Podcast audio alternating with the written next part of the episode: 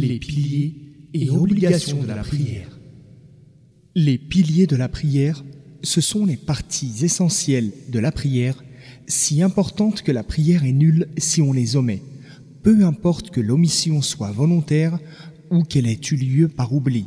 Ce sont le takbir initial, la position debout quand on est capable, la lecture de la sourate al-Fatiha pour celui qui ne prie pas derrière un imam, l'inclinaison, le redressement en position debout après l'inclinaison, la prosternation, la position assise comprise entre les deux prosternations, le dernier tashahhud, la position assise pendant le tashahhud, une attitude calme et la salutation finale.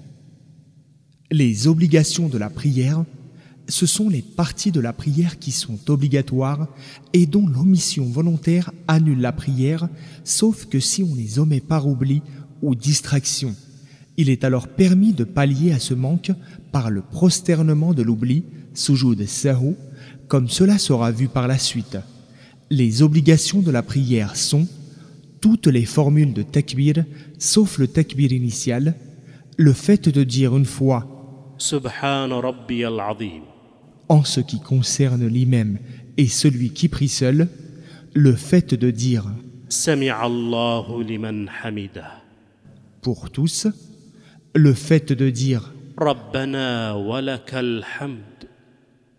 dire une fois pendant la prosternation. Dire une fois pendant qu'on est assis entre les deux prosternations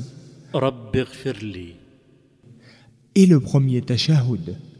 Ces obligations tombent en cas d'oubli et c'est alors le prosternement de l'oubli, sujoud sahu, qui est supplé. Les sunnas de la prière, ce qui est recommandé, conseillé. Ce sont tous les actes et toutes les paroles qui ne sont ni des piliers ni des obligations. C'est une sunna, une pratique conseillée, qui complète la prière et qu'il convient d'observer assidûment même si la prière n'est pas annulée par son omission.